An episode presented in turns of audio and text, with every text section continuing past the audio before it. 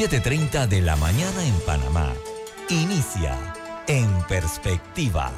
La información y análisis de las noticias locales e internacionales. En Perspectiva. Con Guillermo Antonio Adames, Rubén Darío Murgas y Camila Adames Arias. En Perspectiva.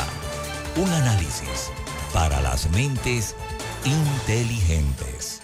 En Perspectiva por los 107.3 de Omega Estéreo.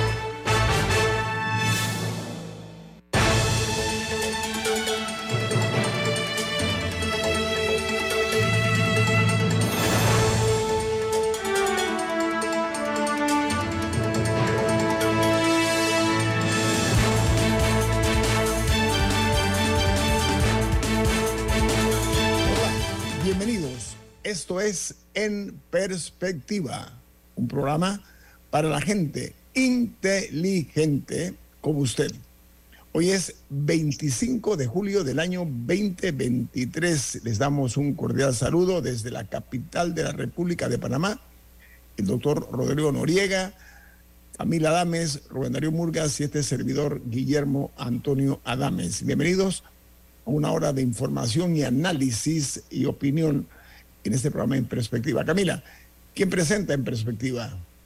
Café Lavazza, un café para gente inteligente que puedes conseguir en restaurantes, cafeterías, sitios de deporte o de entretenimiento. Les da la bienvenida a En Perspectiva. Pide tu Lavazza. Amigos, iniciamos con las notas internacionales, recordándoles que este programa ustedes pueden verlo a través de Facebook Live en video, en vivo. En Facebook Live también pueden sintonizarnos en sus televisores en el canal 856, canal 856 de Tigo y en la app de Omega Stereo disponible tanto en Play Store como en App Store y la app gratuita Tuning Radio. Todos nuestros programas en perspectiva quedan colgados en video en YouTube. Arrancamos con las noticias que son primera plana hoy, los diarios más influyentes del mundo. El New York Times titula Netanyahu logra otra victoria, pero ¿a qué precio? El primer ministro impulsó la primera parte de su reforma judicial, pero al hacerlo impulsó a Israel a una nueva era incierta. Dice que la lucha por la ley que debilita a la Corte Suprema ha provocado las manifestaciones más generalizadas en la historia de Israel. Y el Washington Post también se refiere al tema de Israel y titula Joe Biden lucha con el eh, desafiante giro a la derecha de Israel, mientras en la Casa Blanca se debate sobre cómo eh, reaccionar ante la reforma judicial de Israel. El asunto es personal para el presidente Joe Biden y es amigo del país desde hace mucho tiempo. Las protestas sacudieron Israel durante 29 semanas seguidas y dicen que hay más por venir. Doctor Rodrigo Noriega, ¿Qué le parece la situación esta que se está presentando en Israel, que no es nada nuevo, es de vieja data? ¿Cuál es su análisis al respecto y el impacto que puede tener? Gracias, don Guillermo. Buen día, Camila. Buen día, don Rubén. Buen día a la audiencia inteligente. Yo creo que se cometió un error al, nacimiento de Israel, como ha explicado Sabrina Macabe en más de una ocasión. David Ben Gurión y los otros fundadores del Estado de Israel le dieron unas concesiones a la, a la minoría religiosa ultraconservadora, como siempre los medios norteamericanos pecando de balance. Eh, este no es un gobierno conservador, este no es un gobierno de derecha, este es un gobierno de ultraderecha. Entonces, eh, ellos quieren desmantelar el Israel secular para convertirlo exactamente en un Estado teocrático a imagen y semejanza de sus vecinos árabes e islamistas. Entonces, eh, lo, lo, que está en discusión aquí es una batalla por el alma del, del Israel y una batalla por el sentido de un Estado secular democrático en el centro del, del, mundo árabe. es lamentable, Estados Unidos ha estado financiando a Israel, esto no es un secreto, más de 9 mil, 10 mil millones al año de fondos federales del gobierno de Estados Unidos pasan a Israel todos los años y ellos en parte, pues ha habido ese coqueteo de la derecha y la ultraderecha estadounidense, del Partido Republicano y del sector evangélico con la ultraderecha de Israel y eh, pues esos, esos polvos te dan estos logos, ¿no?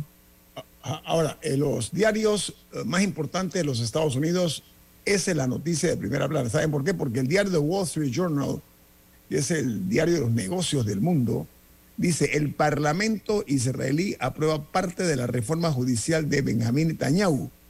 La medida parte de un plan para limitar el poder del sistema judicial y desafío meses de protestas que sumió al país en una eh, crisis política que generó temores sobre la seguridad nacional del Estado de Israel. la cosa va por ahí, doctor Noriega. Camila.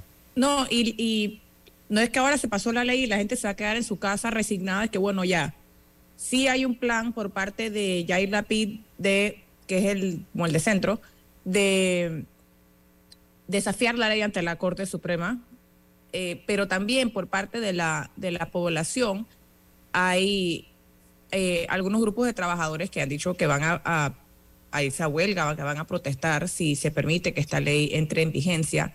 Y lo más llamativo es que eh, hay un grupo de, de pilotos de la Fuerza Aérea y de otras reservas de militares de Israel que han dicho que no se van a reportar a, trabajar si, si la ley entra en vigencia. Entonces, o sea, sí hay un, hay un disgusto ciudadano al respecto por, por gran parte de la, de la población. Así que los problemas para Israel no terminan aquí ya con esta ley. es más, eh, ese anuncio que han hecho un número importante de ciudadanos que habían dicho claramente que si esto continúa así, no van a participar eh, en cuanto a sumarse a la fila del ejército, al voluntariado y otras cosas que tiene que, mucho que ver con la seguridad de Israel. Es un tema altamente conflictivo e inquietante. Diga Camila. No, y algo me parece muy importante. Hay una, la BBC tiene una cita de Betañajo en la que dice que él, él insistió que la ley es necesaria para que el gobierno pueda eh, implementar políticas que están en línea con las decisiones de la mayoría de los ciudadanos. O sea, me, imagino que se refiere que si la mayoría elige a un gobierno, que ese gobierno pueda eh, hacer las políticas públicas que quiere. Sin embargo, eso va en contra del punto de una Corte Suprema, de, un órgano judicial en general. Los órganos judiciales no están ahí para satisfacer a la mayoría. Ni a los gobernantes. Al contrario, muchas veces, muchas veces los, órganos judiciales tienen que son los que tienen que encargarse de proteger los derechos de minorías ante lo que una mayoría que, que los quiera, o sea, que que quiera ejercer ese poder sobre ellos, o sea, para tratar de hacer un balance.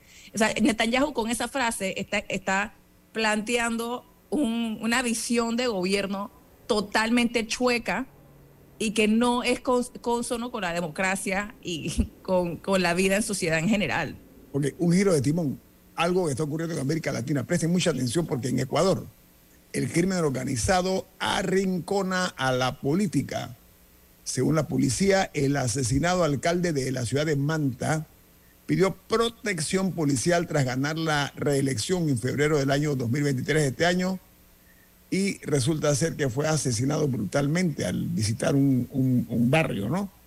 No olvidemos que este es un punto clave, un puerto clave en el tema del narcotráfico. Mientras hay una noticia para todos aquellos los seguidores de Twitter, y es que pasará ahora a, llamarse XX. Esto lo anunció Elon Musk, que dice que abandona el mítico pájaro azul para convertir la plataforma de mensajes breves en una nueva app con muchas funciones. Ahora el fondo ya no va a ser azul, sino que va a ser negro de Twitter con la palabra, digo, con la letra X. Y en Argentina, la oposición escenifica una tregua en medio de la derrota en la segunda ciudad del país. Los candidatos Rodríguez y Bullrich coinciden en la ciudad de Córdoba para arropar al aspirante, alcalde de la coalición. Bueno, otra noticia también inquietante es que Rusia ataca el puerto del Danubio y aumenta los ataques en eh, contra de las rutas de los granos de Ucrania. El ataque aumentó el riesgo de una confrontación más directa con un miembro de la OTAN o de la OTAN y se produjo el mismo día en que los drones atacaron varios edificios en la ciudad de Moscú. En los Estados Unidos, un estudio muestra que el riesgo de ataque cardíaco aumenta significativamente en días extremadamente calurosos. Eh, dice la nota que la exposición tanto las altas temperaturas como la contaminación del aire es más que un doble golpe para la salud del corazón, según un estudio muy prolijo que se ha hecho y ahora con el calor que está cada día aumentando más con el cambio climático y en América con el fenómeno del niño hay que prestar mucha atención. Eh, hay una nota importante que eh, se produce en Perú y es que el Poder Judicial de ese país ordena el embargo de los bienes del expresidente Pedro Castillo y de su ex primer ministro Aníbal Torres por el caso golpe de Estado. Dice que son cuatro propiedades de Castillo y ocho del señor Torres, las que han sido confiscadas por el Poder Judicial. Y en México, este país insiste en su batalla legal contra las armas en los Estados Unidos.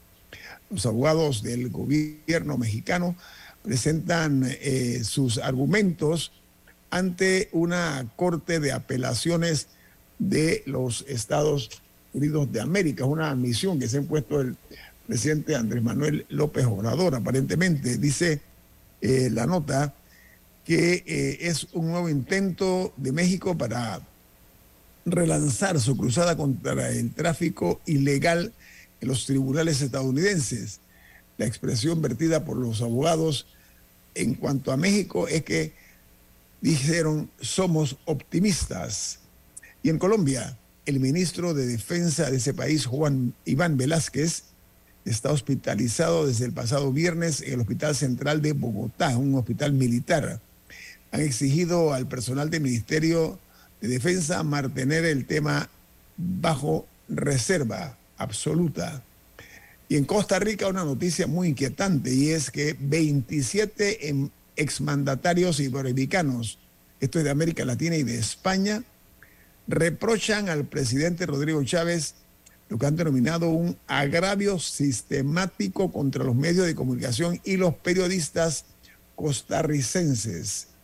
Este es un asunto que está eh, siendo eh, tratado de apagar con gasolina por parte del presidente Tico. Es muy inquietante lo que está pasando en Costa Rica, un país que años atrás nunca se hubiera pensado que se llegaría a estos extremos. Realmente es parte de los cambios que hay en el mundo.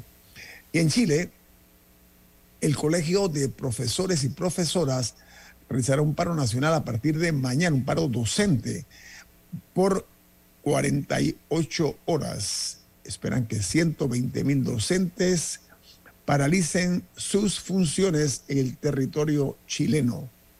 Y en Guatemala, los Estados Unidos lanzan una dura advertencia a los jueces y fiscales de Guatemala. Es más, acusa al Ministerio Público guatemalteco de intentar socavar la voluntad del pueblo guatemalteco con el allanamiento a la sede del movimiento Semilla, un gesto que los Estados Unidos consideró propio de las dictaduras como la de Nicaragua. Doctor Noriega, en dos minutos, ¿qué le parece? Siento que los Estados Unidos están mirando mucho más hacia el sur, cosa que durante décadas no hacía, y sobre todo en el tema de la justicia, doctor Noriega. Totalmente, don Guillermo. Lo que pasa es muy sencillo. Estados Unidos se dio cuenta que si hay gobiernos corruptos, gobiernos incompetentes, gobiernos autoritarios en la región, eso va a producir migración, eso va a abrirle la puerta al narcotráfico, a la violencia y a otras conductas indeseables. Lo de Guatemala es obviamente un intento de la clase política guatemalteca de evitar lo inevitable, que es la elección del señor Arevalo como nuevo presidente de Guatemala el repudio internacional y el repudio interno de Guatemala es fuertísimo. Los fiscales se están comportando eh, eh, de una forma terrible y el gobierno guatemalteco está haciendo todo lo posible, el ejecutivo de Yamate está haciendo todo lo posible para, para favorecer a la señora Sandra Torres. Ok, muy bien, esto debe llamar mucho la atención, no únicamente a Guatemala, sino a otros países. Vamos al corte comercial. Esto es En Perspectiva, un programa para la gente inteligente como usted. En perspectiva, por los 107.3 de Omega Estéreo.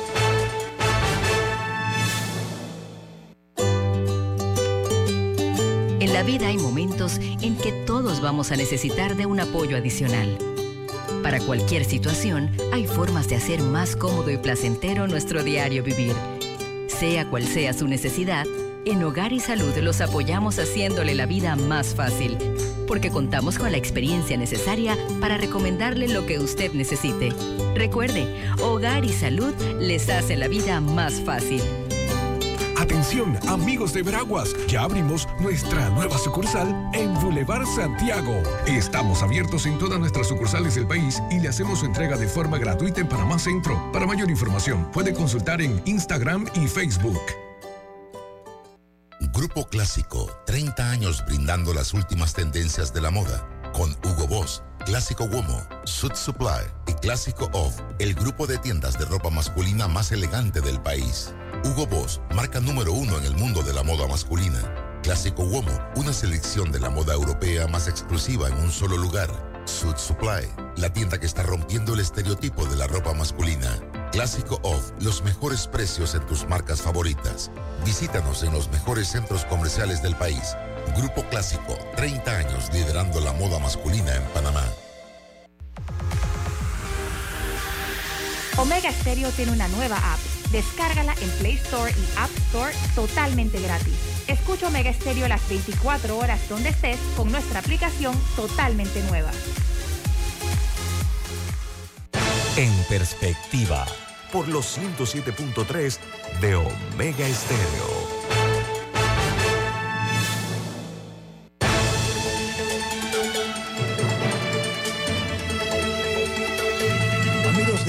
Perspectiva, nos complace muchísimo eh, tener hoy la participación de el recién ratificado candidato a la presidencia de la República en primarias del Partido Panameñista, el abogado José Blandón Figueroa. Buen día, ¿cómo está, candidato? ¿Cómo le va? Muy bien, buenos días. Le preguntaba para los que nos ven en, en Facebook Live que si ya se calzó los guantes para esta campaña que aparenta ser una campaña eh, un poco agitada, ¿no, señor Blandón? Bueno, más que, que guantes calzados, como, como hemos manifestado, el panameñismo entiende su rol en esta campaña como alguien eh, que va a buscar construir consensos para hacer una gran alianza. Oiga, a mí me llamó la atención dentro de sus declaraciones una que usted eh, indicó que lo, siguiente, voy a tratar de citarlo, dice, debemos construir eh, ciudadanos responsables eh, y honestos, fue la palabra que usted usó, que exijan gobiernos que hagan obras sin robar. Es un planteamiento muy fuerte, señor Blandón. Hágame una ampliación acerca de lo que usted, que se entiende muy claramente, pero me gustaría tendrá bien usted ampliar el concepto ciudadanos, o sea, crear ciudadanía, construir ciudadanía que sea responsable y honesta y que eh, exijan a los gobernantes o a los gobiernos que hagan obras sin robar. El señor Blandón, me lo amplía, por favor.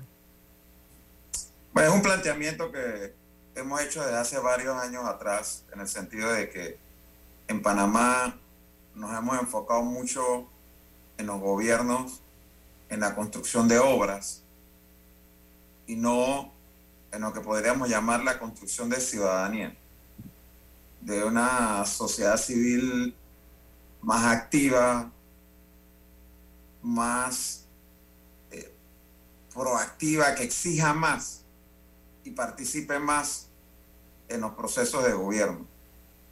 Eh, en ese sentido, vemos como un reflejo de esa falta de ciudadanía, que haya gente que se conforme con decir, robó pero hizo.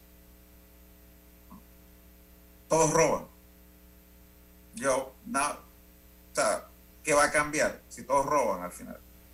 Yo creo que ese conformismo es producto de esa falta de un sentido de ciudadanía de, del derecho a exigir, del derecho a participar. Y es algo que nos tenemos que plantear como, como sociedad, porque realmente estamos sufriendo de un sistema político que hace tiempo caducó ya, eh, que nos cuesta a todos el costo de la corrupción, los millones de dólares que se pierden todos los años en los bolsillos de algunos particulares o que no se, o se desperdician porque las decisiones correctas no se toman, porque las decisiones se toman por razones equivocadas. de beneficio económico. Entonces, aquí hay una situación que si el sistema no cambia, puedes poner a quien tú quieras al frente del sistema, que las cosas no van a mejorar. Pero sabes que lo triste de esto es que hay una práctica muy profesional y exitosa del gatopardismo. Esto es hacer cambios para que nada cambie. ¿Qué cambios haría usted, señor Blandón, que sean significativos en ese sentido?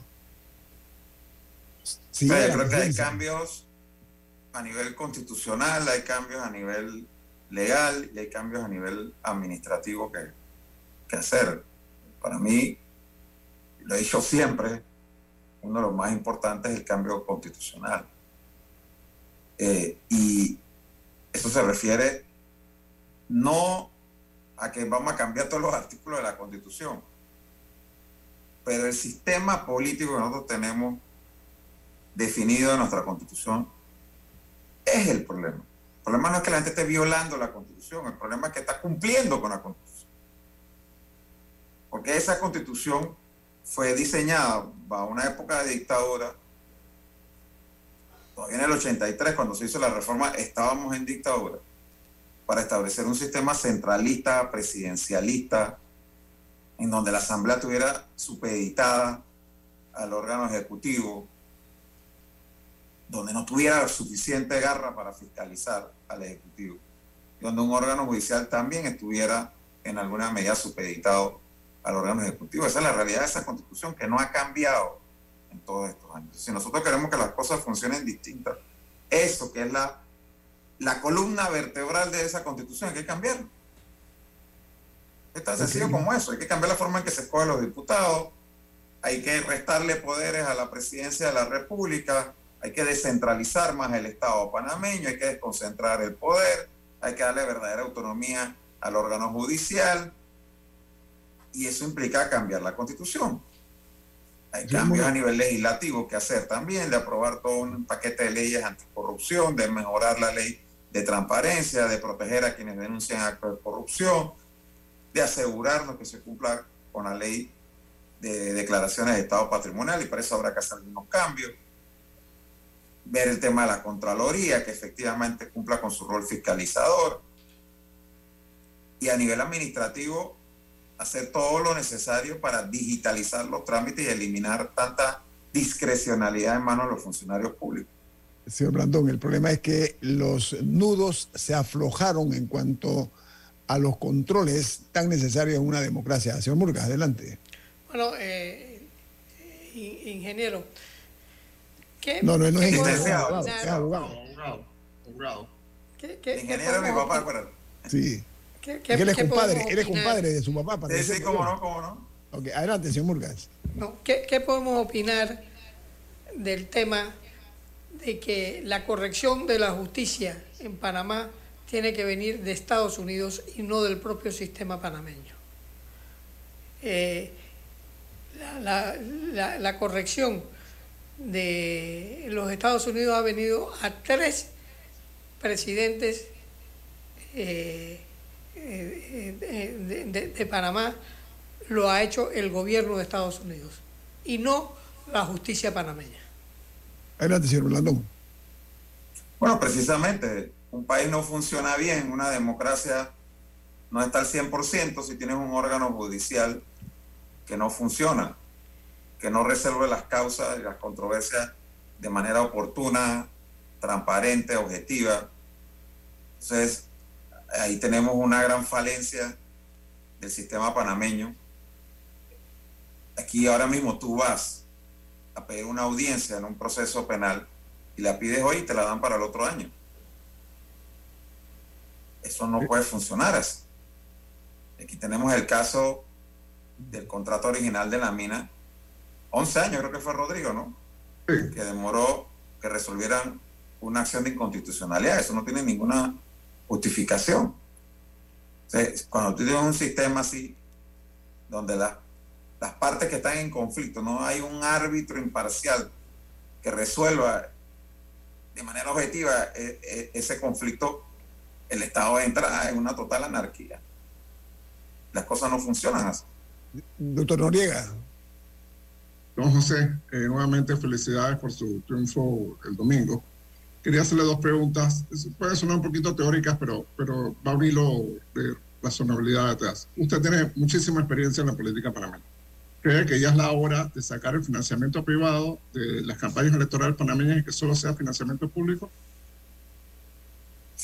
Bueno, nosotros como Partido Panameñista lo propusimos en la Comisión Nacional de Reformas Electorales, la última que, previa a, la reforma electoral que se aprobó en la Asamblea.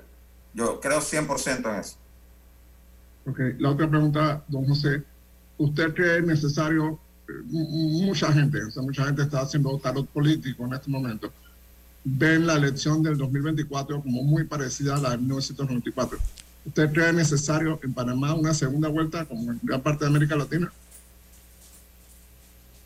Bueno, mira, tengo mis dudas al respecto, Rodrigo, porque eh, cuando Martinelli propuso la segunda vuelta en el 2010, me parece que fue, me, dediqué a hacer revisión de distintos estudios que existen sobre las segundas vueltas en América Latina. Y hago la salvedad que eso son estudios del 2010, ¿ah? no, no, no he actualizado eso, donde se señalaba primero que en la mayoría de los casos en donde hubo segunda vuelta, hasta ese momento, eh, ganaba en la segunda vuelta el que ya había ganado en la primera.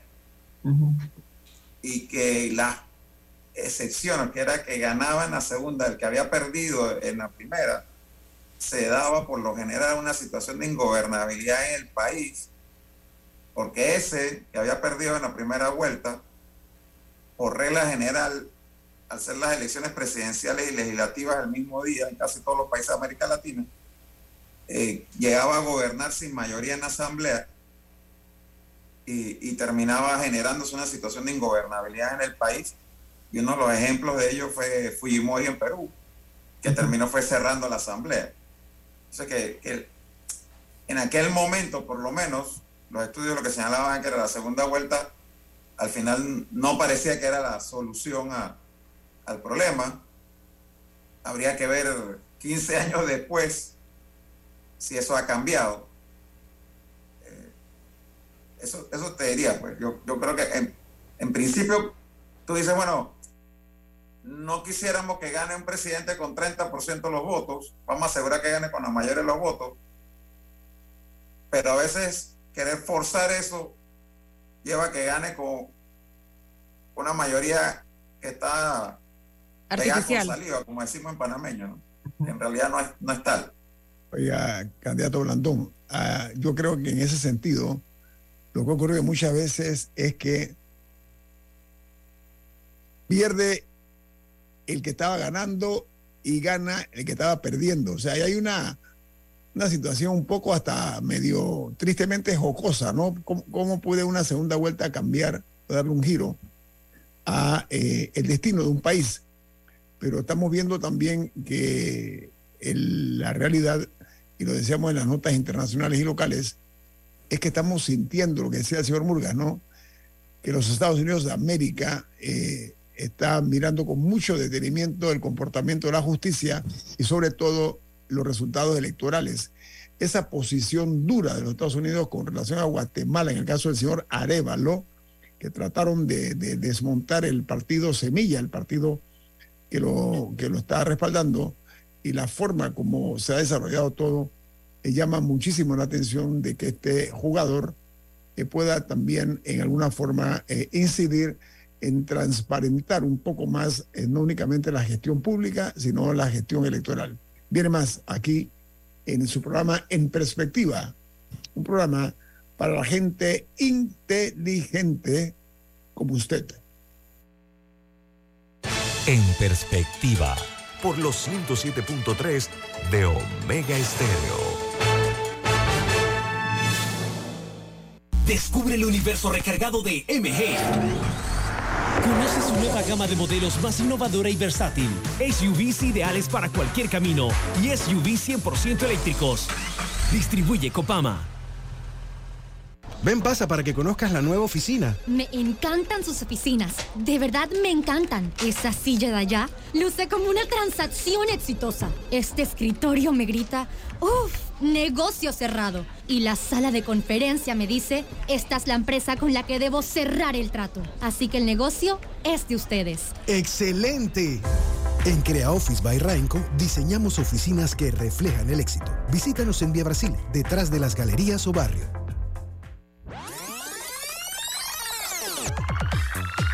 Omega Stereo tiene una nueva app. Descárgala en Play Store y App Store totalmente gratis. Escucha Omega Stereo las 24 horas donde estés con nuestra nueva app. En perspectiva, por los 107.3 de Omega Estéreo.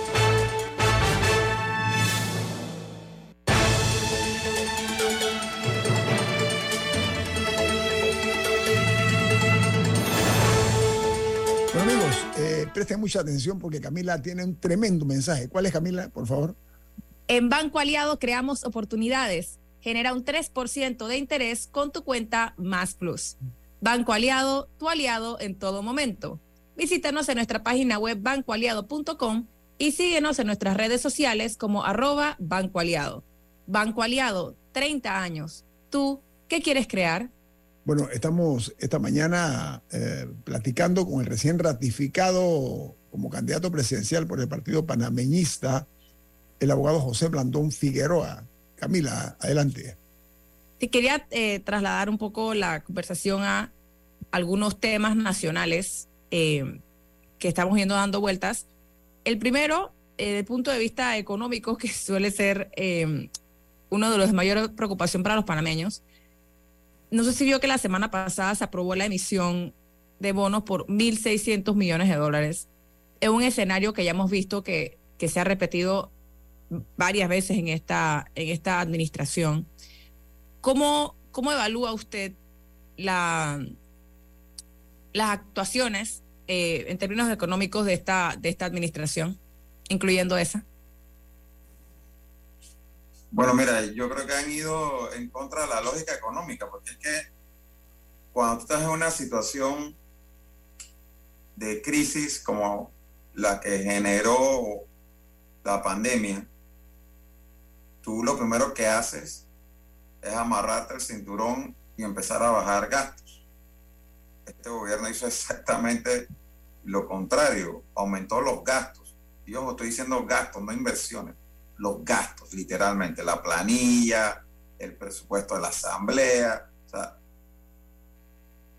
y estuvimos durante el 2020 y el 2021, creo que no estamos así en ese momento ahora, pero sí tuvimos dos años así, que estábamos pidiendo prestados para pagar planilla.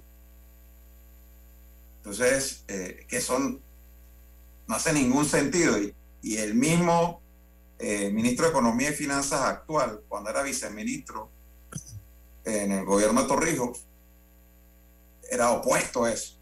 O sea que lo peor que podía hacer un gobierno era pedir prestado para pagar planilla.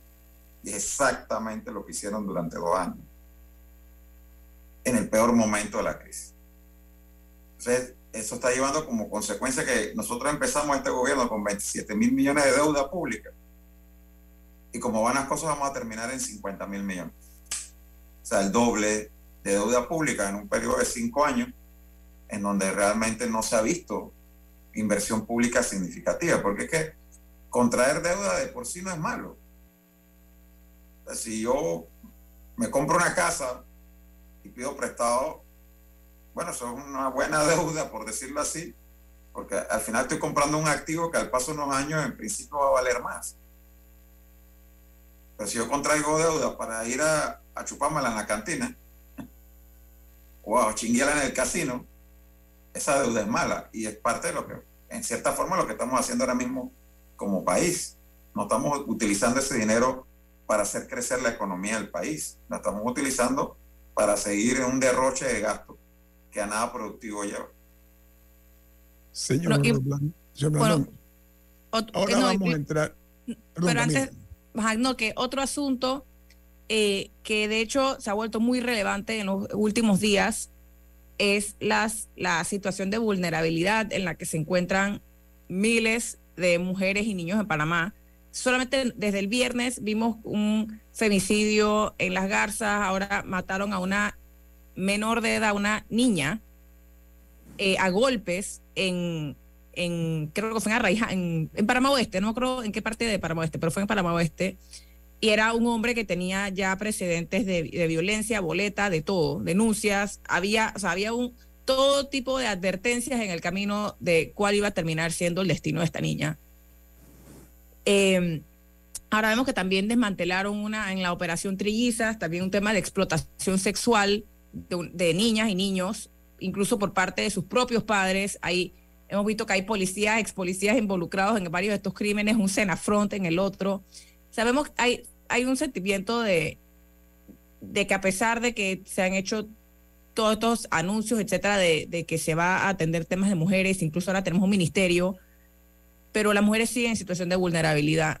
Y querías escuchar un poco cuál, cuál sería su propuesta en este tema. Bueno, mira, lo, primero que a mí me parece importante, como lo estás haciendo tú ahora, es visibilizar el tema, ¿no? Porque nosotros tenemos aquí varios años de, de tener cifras en la que, de acuerdo a las estadísticas criminales, el delito que más se comete en Panamá, después de los delitos contra la propiedad, son los delitos de maltrato. Y esa es una situación a la que sucesivos gobiernos como tal no le han prestado la debida atención y no ha estado en el debate público con la trascendencia que debiera estar y definitivamente que, es un problema grave eh, que afecta a, a, la sociedad panameña. Entonces, propuestas.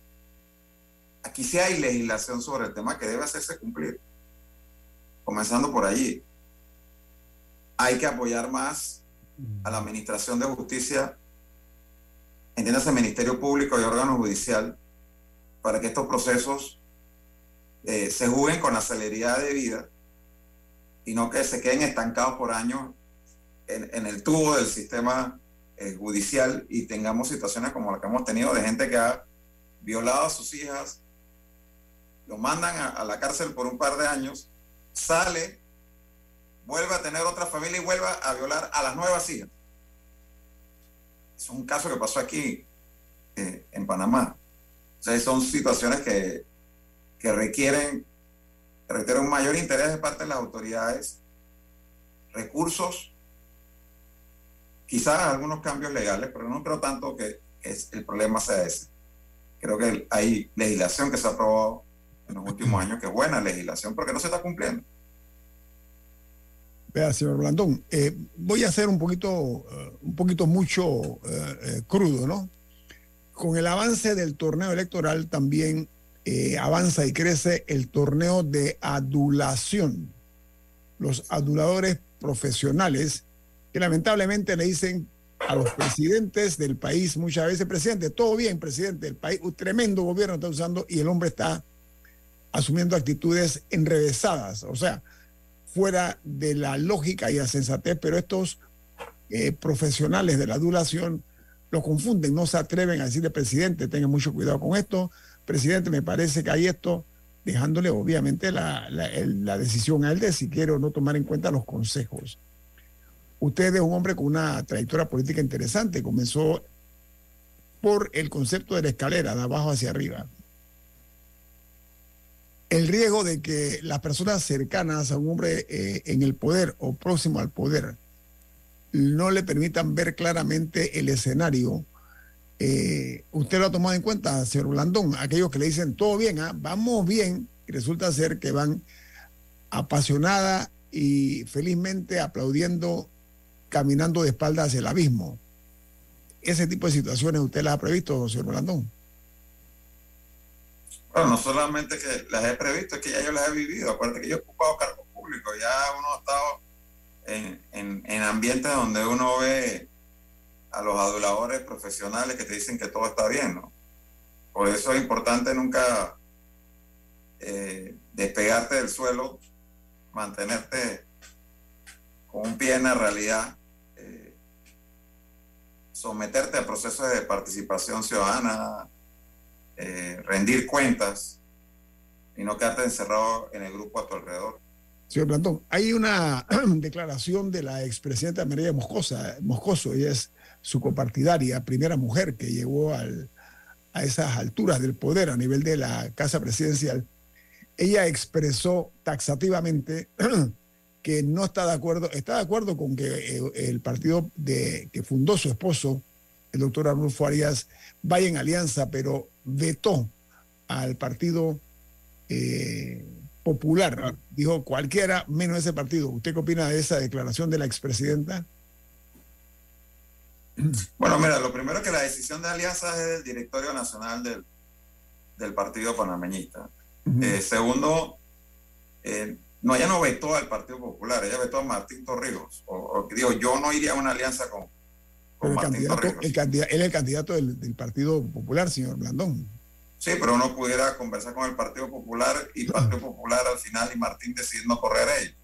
Okay. Eso, eso está dentro de las posibilidades. Okay. Eh, el, el, lo cierto es que esa es su opinión, yo se la respeto. Hay mucha gente en el partido, no solamente ella, que no ve una alianza con el hijo del general Torrijos. Oiga, otra pregunta. Eh, usted se refirió eh, en términos eh, muy directos al expresidente Ricardo Martinelli. Usted dijo que él ha perdido muchas elecciones y que usted tiene ganas también de derrotarlo, de provocarle otra derrota. Amplíeme ese concepto de las derrotas políticas del señor Martinelli, en, qué se fundamenta. Yo, a mí me queda claro, pero me gustaría escucharlo de viva voz suya, señor Blandón. ¿Cómo no? Con gusto. bueno, él fue candidato, digo, para refrescarle la memoria a alguna gente, fue candidato a la presidencia de la República en el 2004. Eh, sacó 5%, menos de eso, en el 2004. Quedó no de, detrás de la ambulancia, literalmente. En el 2009 gana la presidencia de la República con un 60% de los votos, luego de hacer alianza con, con el panameñismo. Sin esa alianza, muy probablemente hubiese perdido ante Balvina Herrera, que sacó casi un 40% de los votos. El panameñismo en esa elección puso un poco más del 20%. O sea, la diferencia. Sí, el, PRD, el, PRD, ganó voto a voto eh, esas elecciones, individualmente, eso es muy cierto. Sí, el PRD sacó más votos que el CD. Ok, adelante. Ok. Posteriormente, en el 2014, con todos los recursos del Estado, pero todos, aquí no ha habido una campaña más descarada de uso de fondos públicos que la del 2014, donde Martinelli apoyó a su candidato Mimito, e incluso le puso a su esposa de vicepresidenta y perdió la elección. Luego en el 2018, si mal no recuerdo, él compite por la presidencia del CD contra Rómulo Rux. 2018, 2017. Y perdió la elección. En el 2019 se reconcilia con Rux y lo apoya como candidato a presidencia. Y, y, y lo empuja pierde. muy fuerte, y lo empuja muy fuerte, hay que decirlo, señor Blandón, ¿no? Así es. Y Rux okay. pierde. Ok en el 2023 apoya en dos elecciones consecutivas, el 19 de marzo y el 9 de julio, a Yanivel Ábrego y el grupo de ella, y las dos elecciones la pierden. Entonces, este señor está casi invicto en derrotas. Ok. ¿Le gustaría enfrentarlo, señor Blandón, a él eh, en un minuto? Respóndame, por favor. Bueno, si no termina inhabilitado y corre, no tengo la menor duda que va a perder la elección y el panameñismo va a ser importante en esa derrota. Ok, eh, don José Blandón Figueroa, muchas gracias por estar con nosotros esta mañana. Le deseamos mucha suerte, eh, sobre todo por la distinción que ha hecho el Partido Panameñista al ratificar usted como el abanderado de ese importante colectivo político, señor Blandón. Eh, que la pase muy bien. ¿eh? Muchas gracias. Saludos. Buen día. Vamos al corte comercial. Esto es En Perspectiva, un programa para la gente inteligente como usted. En Perspectiva, por los 107.3 de Omega Estéreo. inundado de papeles en su oficina. Gasta mucho tiempo buscando documentos y archivos. En Solutexa, digitalizamos los documentos de su empresa y le proporcionamos un software poderoso y fácil de usar para que pueda organizar y encontrar esos documentos escaneados. Llámenos al 209-4997 para un demo sin compromiso. Solutexa, expertos en digitalización y gestión documental. Ven, pasa para que conozcas la nueva oficina. Me encantan sus oficinas. De verdad me encantan. Esa silla de allá luce como una transacción exitosa. Este escritorio me grita, uff, negocio cerrado. Y la sala de conferencia me dice, esta es la empresa con la que debo cerrar el trato. Así que el negocio es de ustedes. ¡Excelente! En Crea Office by Rainco diseñamos oficinas que reflejan el éxito. Visítanos en Vía Brasil, detrás de las galerías o barrio.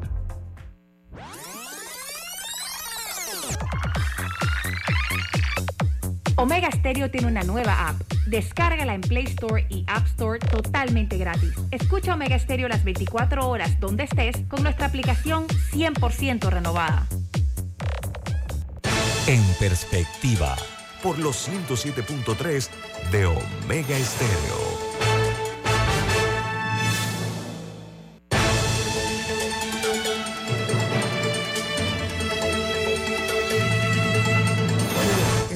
De los feminicidios en Panamá, de la agresividad contra las mujeres, los crímenes cada vez más brutales, eh, la hazaña que se centra en algunos hombres hacia las mujeres, es un tema que requiere una segunda lectura en un programa de este nivel, como lo es En Perspectiva. Se ha convertido en un quebradero de cabeza para la justicia. Y, y tenemos hoy a un distinguido doctor en Derecho, que es el doctor Rodrigo Noriega, nuestro compañero de todos los martes. Doctor Noriega, las cifras son impactantes. Los casos muchas veces no llegan a la esfera de, de la justicia porque las mujeres no se atreven o la familia dice no lleves esto, la vergüenza, etcétera. Pero lo cierto es que está aumentando el porcentaje de mujeres que pierden la vida a manos de sus novios, de sus esposos, de sus compañeros, como quiera llamarlo, de sus padres, de sus padres. Sí, exactamente, padrastros. padres, abuelos, padrastros, terrible. Doctor Noriega, usted de su perspectiva. No, su y debo óptica, agregar, y debo agregar también de sus madres, porque el caso este de la operación Trillizas, que No, fue el de, el de sí. explotación sexual, la madre de las niñas las vendía a cambio de dinero para que fueran explotadas sexualmente. Ella era una de las involucradas según, según la investigación policial y, y es una de las, de las detenidas al respecto. Doctor Noriega, su, su- hablaba de segunda lectura, su lectura acerca del presente y de un futuro incierto en el manejo de lo que es el feminicidio y la violencia contra las mujeres. Doctor Noriega, adelante. Gracias por la oportunidad. Yo creo que tenemos que dimensionar el feminicidio como dos cosas. Primero, toda forma de violencia, violencia física, violencia psicológica, violencia económica, violencia estructural contra la mujer, es parte de conductas que llevan hacia el feminicidio. En el feminicidio hay dos estigmas. Primero, el estigma cultural de la familia, de las vecinas, de las amigas, cómo lo vas a denunciar, eh, mira que te, que te va a ir mal, etc. Luego hay el estigma institucional de que la Policía Nacional, los jueces de paz, que son los primeros que conocen esto, luego el Ministerio Público y demás, no actúan con la celeridad adecuada. Por ejemplo, tomemos un caso, el caso de la menor de edad de 14 años, Arrijan. Esta chica fue denunciada como desaparecida en Chiriquí hace unos meses.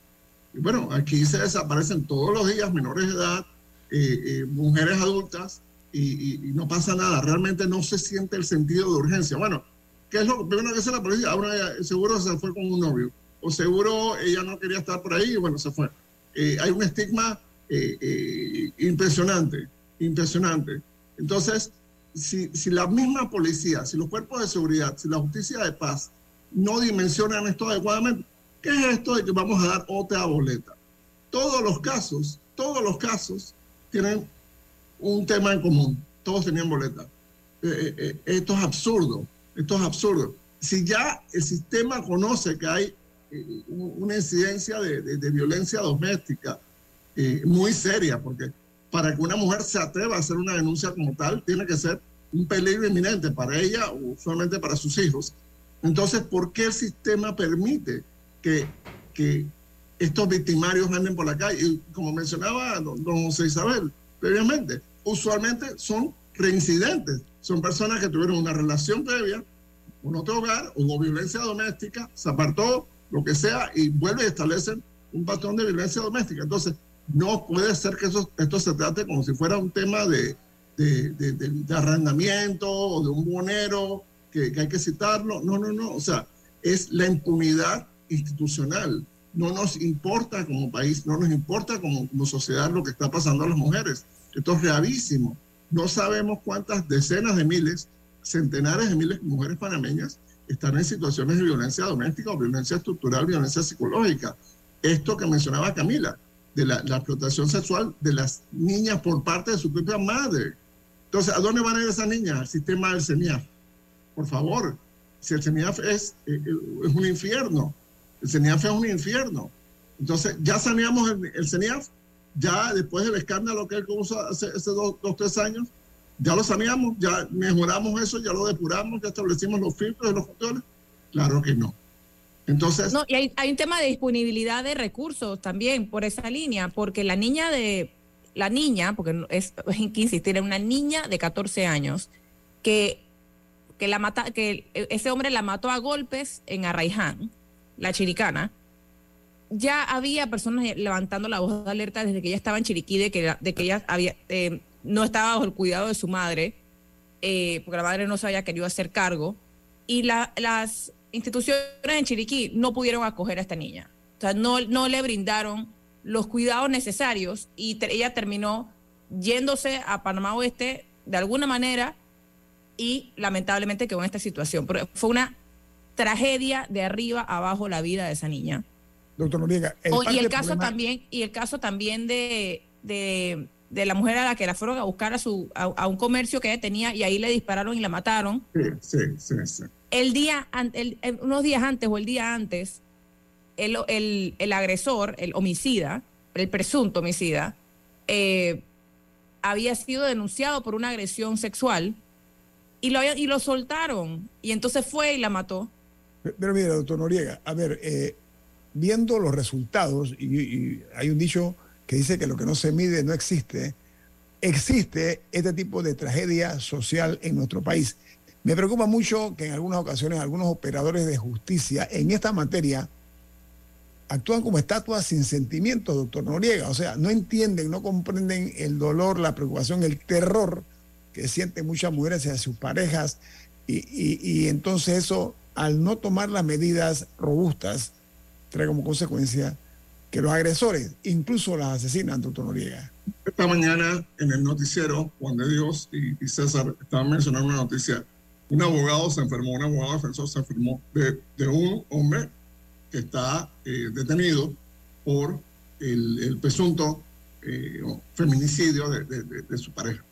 Bien, la audiencia se pospuso 14 meses hasta septiembre del otro año, porque el abogado se enfermó. Los abogados también tienen derecho a enfermarse.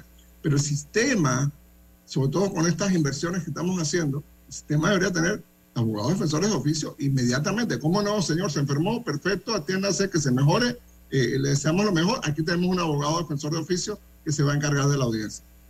¿Por qué? Porque entonces eso va produciendo impunidad. El caso se retrasa y se retrasa y luego, bueno, un juez lo suelta. Pues, porque tiene demasiado tiempo en la cárcel, lo sueltan y sin, sin ningún tratamiento, sin ninguna rehabilitación y con ese otro infierno que son las cárceles panameñas donde hay un nivel de corrupción, un nivel de abuso de derechos humanos, un nivel de ultraje inimaginable y, y, no hacemos nada con esto. Entonces, sale más monstruo, sale más monstruo y, y la, la, próxima víctima va a ser peor. Entonces, eh, eh, es un sistema que está reproduciendo la violencia contra la mujer, está reproduciendo la violencia contra la infancia, está reproduciendo el, la explotación sexual comercial de, de, de las niñas y, y jóvenes. Entonces, eh, eh, el sistema es el que tiene que mirarse en el espejo.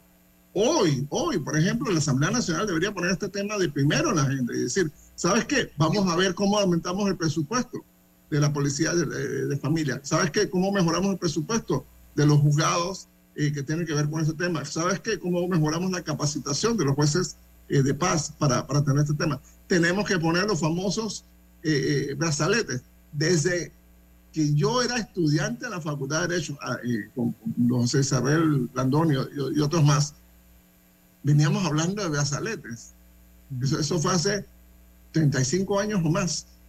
Veníamos hablando de los famosos brazaletes. Ya, ya, ya vienen los brazaletes. Han pasado 35, 36 años de eso y todavía no llegan los famosos brazaletes. No puede ser.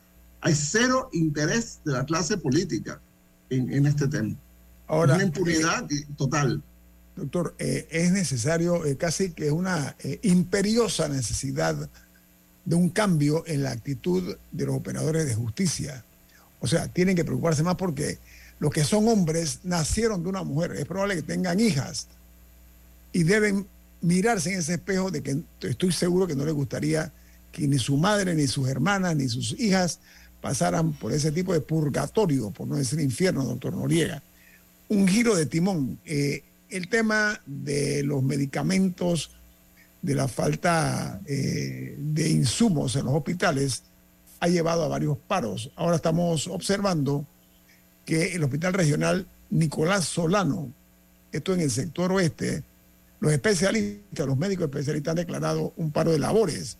Están hablando que hay un daño en el sistema de acondicionamiento de aire Mire, con los calores que está provocando entre el cambio climático y el fenómeno del niño, doctor Noriega, ellos están hablando de que hay pacientes que las heridas le sudan y que eso trae como consecuencia que contaminan y pueden llevarlo hasta la muerte. Por otra parte, están hablando de que las paredes eh, tienen eh, filtraciones, que las losas tienen filtraciones.